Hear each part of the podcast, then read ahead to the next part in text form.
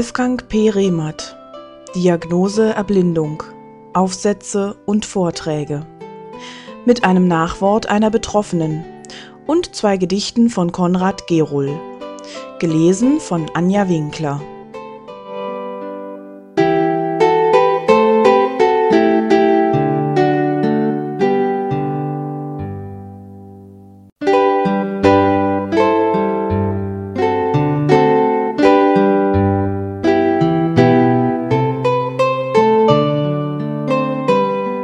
Schicksalsbewältigung, Sinnfindung. Irgendwann im Laufe seines Lebens, das kann je nach Art der Erkrankung bzw. Krankheitstyp früher oder später sein, kommt ein Mensch mit einer degenerativen Netzhauterkrankung wie Retinitis pigmentosa oder Makuladegeneration an einen Punkt, wo klar wird, dass er das Leben, das er bisher geführt hat, nicht mehr führen kann.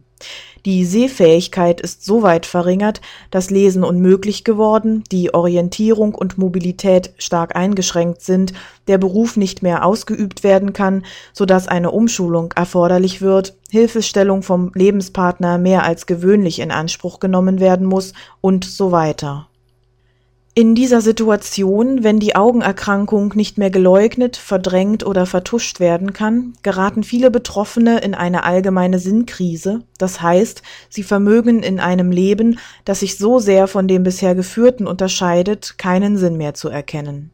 Tätigkeiten, die sie bisher ausübten, zum Beispiel den Beruf oder Freizeitaktivitäten, und Erfahrungen, zum Beispiel das ästhetische Erleben einer Landschaft, eines Gemäldes, der Anblick von Menschen, aber auch Fernsehen oder Theater, sind ihnen mehr und mehr verschlossen. Lebensfreude und Lebenssinn, die sie bisher aus diesen Dingen zogen, stellen sich nicht mehr ein da die von degenerativen Netzhauterkrankungen betroffenen Personen erfahren, dass es in absehbarer Zeit keine medizinische Therapie oder Heilung ihrer Krankheit geben wird, erscheint ihnen ihre Situation hoffnungslos. Eine Aussicht, das frühere, nicht durch die Behinderung beeinträchtigte Leben wiederzuführen, besteht nicht, und somit können sich viele Betroffene nicht vorstellen, je wieder einen Sinn in ihrem Leben zu finden ich bin in dem Kapitel Die Drachen besiegen des von Eva Maria Glofke-Schulz und mir 1999 herausgegebenen Buches Die zerbrochene Kugel schon auf diese Problematik eingegangen, möchte diese Thematik hier noch einmal von einem anderen Standpunkt aus behandeln in unserer Gesellschaft wird zunächst mit Erfolg versucht, der Behinderung materiell zu begegnen. Gerade in den letzten Jahrzehnten wurden bedeutende Hilfsmittel entwickelt, die Sehgeschädigten ein weites Berufsfeld eröffneten und auch den Alltag erheblich erleichterten. Sozialleistungen wie das Blindengeld trugen weiterhin dazu bei, eine erträgliche finanzielle Lebensbasis zu schaffen. Viele Sehbehinderte haben erfolgreich eine berufliche Umschulung absolviert und konnten anschließend einen ihren Fähigkeiten und Qualifikationen adäquaten Arbeitsplatz finden. Wenn wir aber von einem sinnvollen Leben sprechen wollen, kann damit nicht nur materieller Wohlstand gemeint sein. Vielmehr ist es meines Erachtens einer der großen Fehler der letzten 300 Jahre gewesen, dass sich die westliche Kultur ganz dem Materialismus zuwandte und die Verbindung mit Spiritualität fast ganz verloren ging.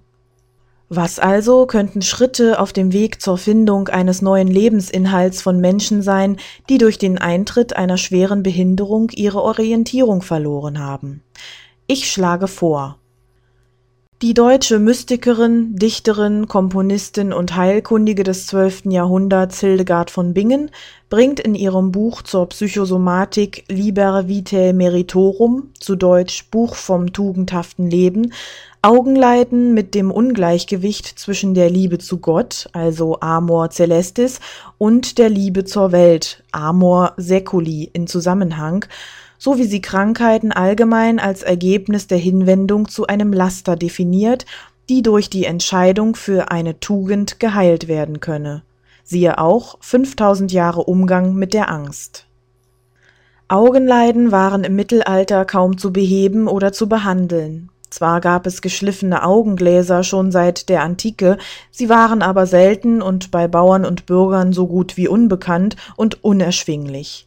Sehfehler wie Kurz- und Weitsichtigkeit, aber auch der graue Star waren an der Tagesordnung und nicht wie heute leicht mit einer Brille oder mit einer Routineoperation zu beseitigen.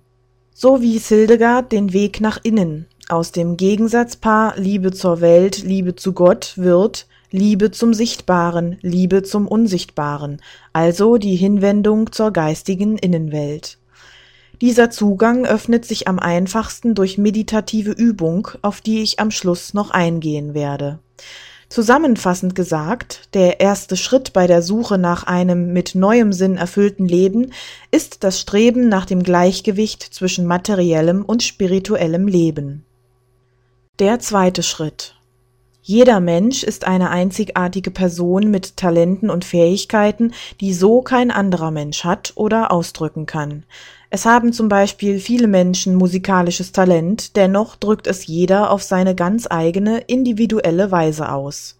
Suchen Sie nach Ihrem Talent, meistens haben Sie sogar mehrere. Fragen Sie dabei nicht danach, ob es sich in Geld umsetzen lässt. Fragen Sie danach im Ausdruck welchen Könnens Sie sich am besten verwirklichen. Haben Sie es bisher schon getan oder nur davon geträumt? Jetzt wäre Gelegenheit, Ihre Talente einmal in die Wirklichkeit kommen zu lassen. Was immer Sie jetzt bei Ihrem Nachdenken finden, es kann der neue Sinn in Ihrem Leben werden. Geraten Sie aber nicht, wie eben schon gesagt, in die Geldfalle. Sollten Sie allerdings die Höhe Ihres Einkommens zum Inhalt Ihres Lebenssinns machen wollen, so ist das Ihr gutes Recht. Hören Sie dann einfach mit dem Lesen auf. Für die anderen sei an dieser Stelle gesagt, ich meine nicht, dass sie die berufliche Neuorientierung aus dem Auge verlieren sollten. Wenn sie dies mit dem Ausdruck eines ihrer einzigartigen Talente verbinden, umso besser. Vielleicht haben sie aber auch schon vor dem Eintritt ihrer Behinderung nicht viel Wert auf die mancherseits eher geschmähte Selbstverwirklichung gelegt. Jetzt aber sollten sie mehr denn je darauf achten.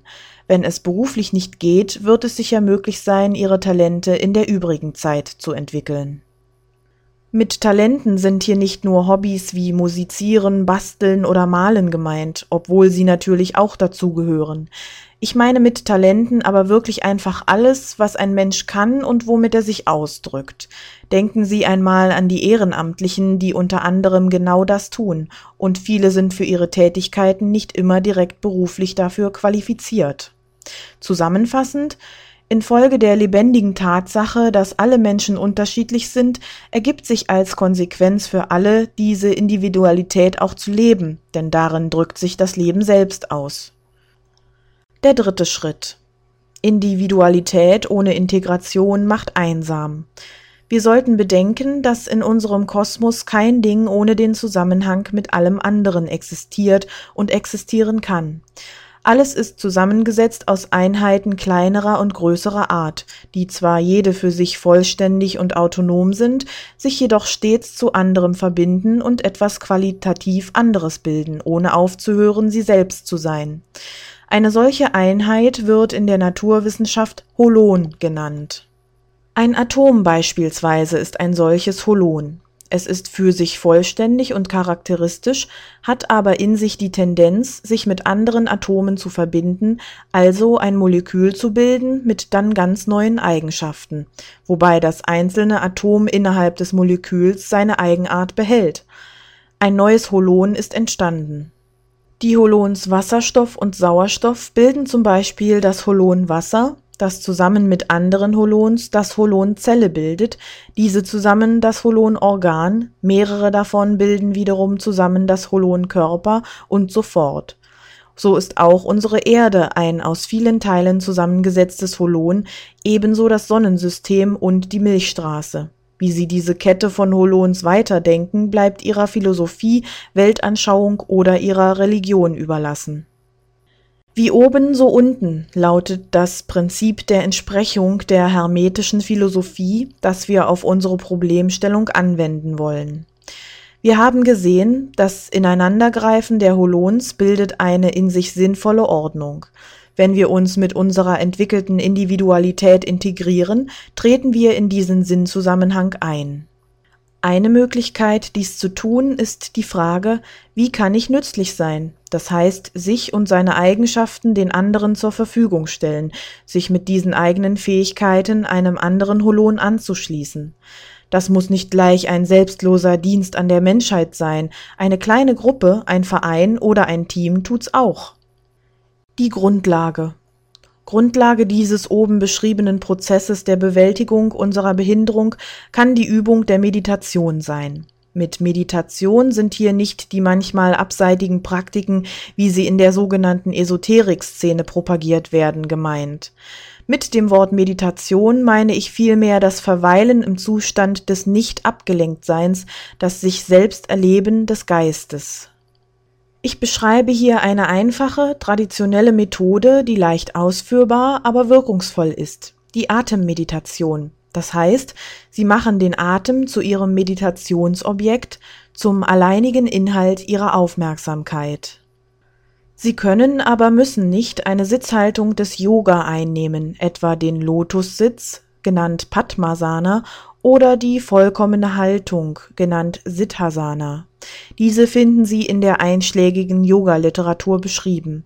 Es reicht aus, wenn Sie sich auf einen Stuhl setzen, den Rücken gerade halten, die Füße bequem nebeneinander stellen und die Hände in den Schoß oder auf die Oberschenkel legen. Sitzen Sie entspannt, ohne sich hängen zu lassen. Schließen Sie die Augen. Atmen Sie normal und ruhig ein und aus richten Sie Ihre Aufmerksamkeit auf den Atem, auf das Gefühl der ein- und ausströmenden Luft an den Nasenflügeln. Sie werden bemerken, dass nach jedem Ausatmen eine natürliche Pause entsteht. Verweilen Sie in dieser Pause, aber halten Sie nicht willkürlich den Atem an. Es entsteht so der Rhythmus Einatmen, Ausatmen, Pause, Einatmen, Ausatmen, Pause und so weiter. Fangen Sie damit an, diese Übung ein bis zweimal täglich, am besten morgens und abends, für circa zehn Minuten zu machen und dehnen Sie die Übungszeit nach und nach aus. Wenn Sie abgelenkt werden, vor allem wenn Gedanken kommen, lassen Sie sie gehen, ohne ihnen nachzuhängen, und konzentrieren Sie sich wieder auf Ihren Atem. Das ist alles. Machen Sie sich also auf den Weg, die Behinderung zu verwandeln. Verwandeln Sie sie von der bedrückenden Erfahrung des Stillstands in den dynamischen Impuls, Ihre einzigartigen Fähigkeiten zu entdecken, zu entwickeln, sichtbar lebendig werden zu lassen und in die Ganzheit der Lebensstruktur zu integrieren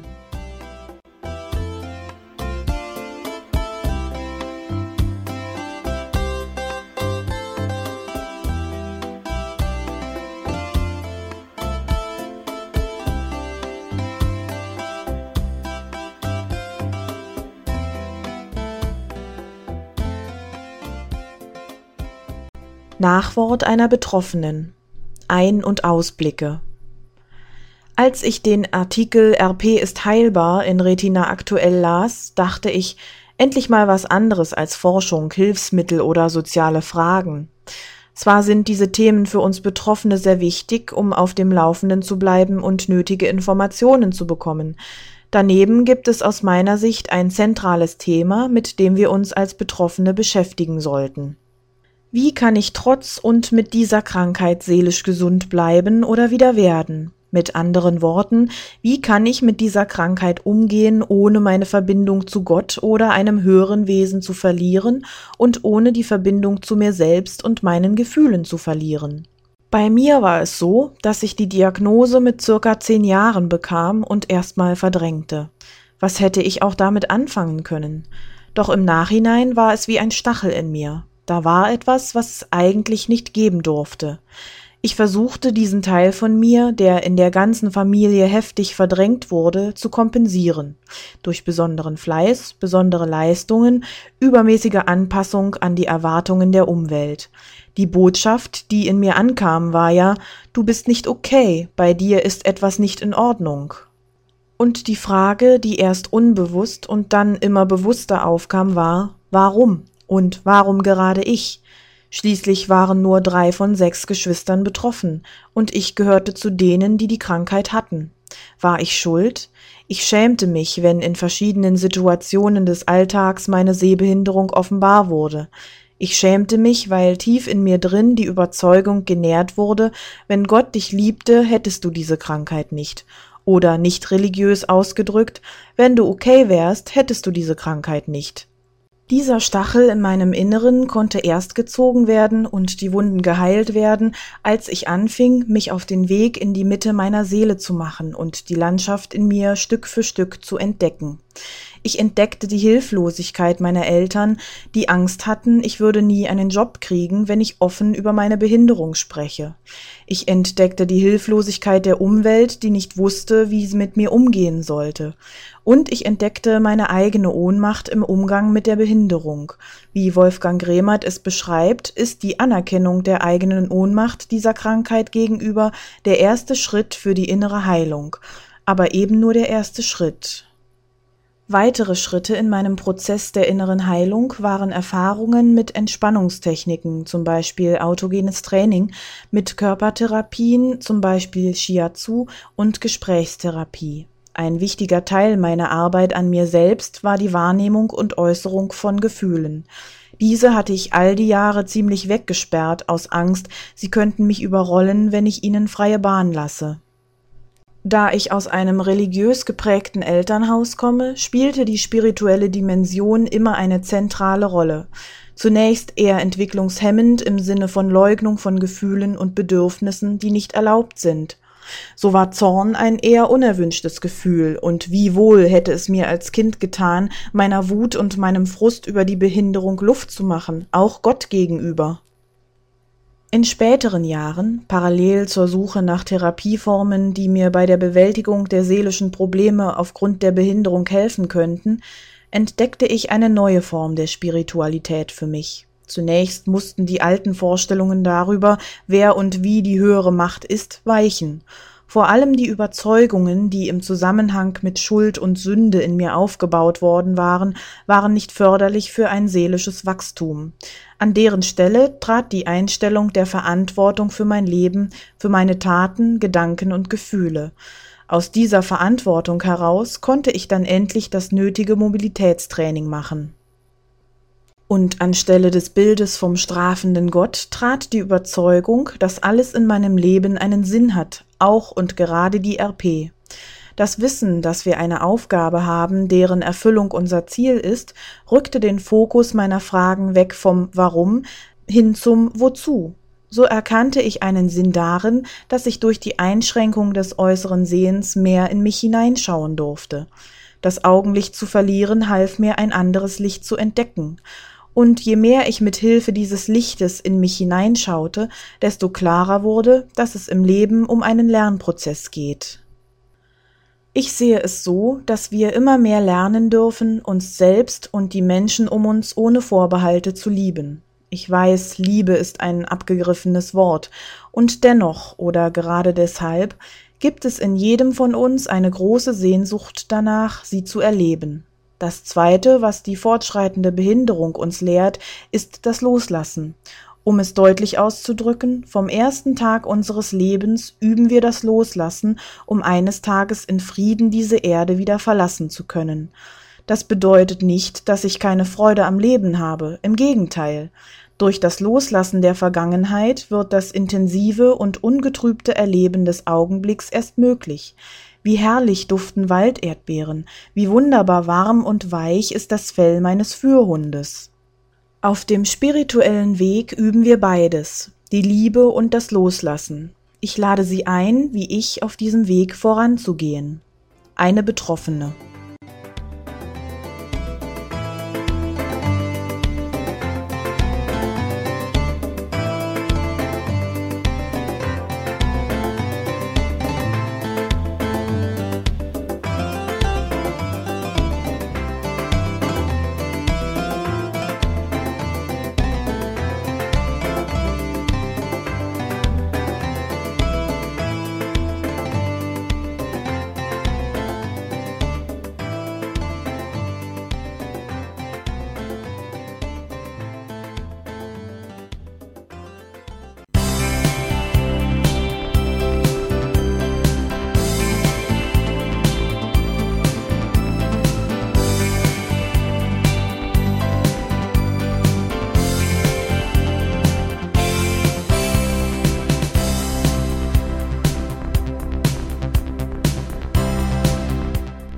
Hörtest, eine Produktion von Blinzeln Media.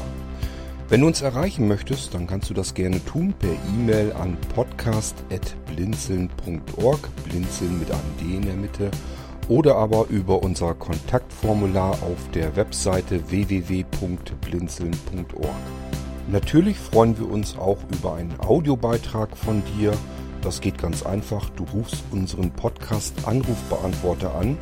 Der hat die Telefonnummer 05165 439 461. Und wenn du aus dem Ausland anrufst, einfach die voranstehende 0 gegen die 0049 für Deutschland austauschen. Gern kannst du auch die WhatsApp-Gruppen von Blinzeln benutzen. Dazu findest du Informationen auf unserer Webseite http whatsapp.blinzeln.org. Wir hoffen, dass du eine kurzweilige Zeit mit diesem Podcast hattest und freuen uns schon darauf, wenn du auch beim nächsten Mal wieder mit dabei bist.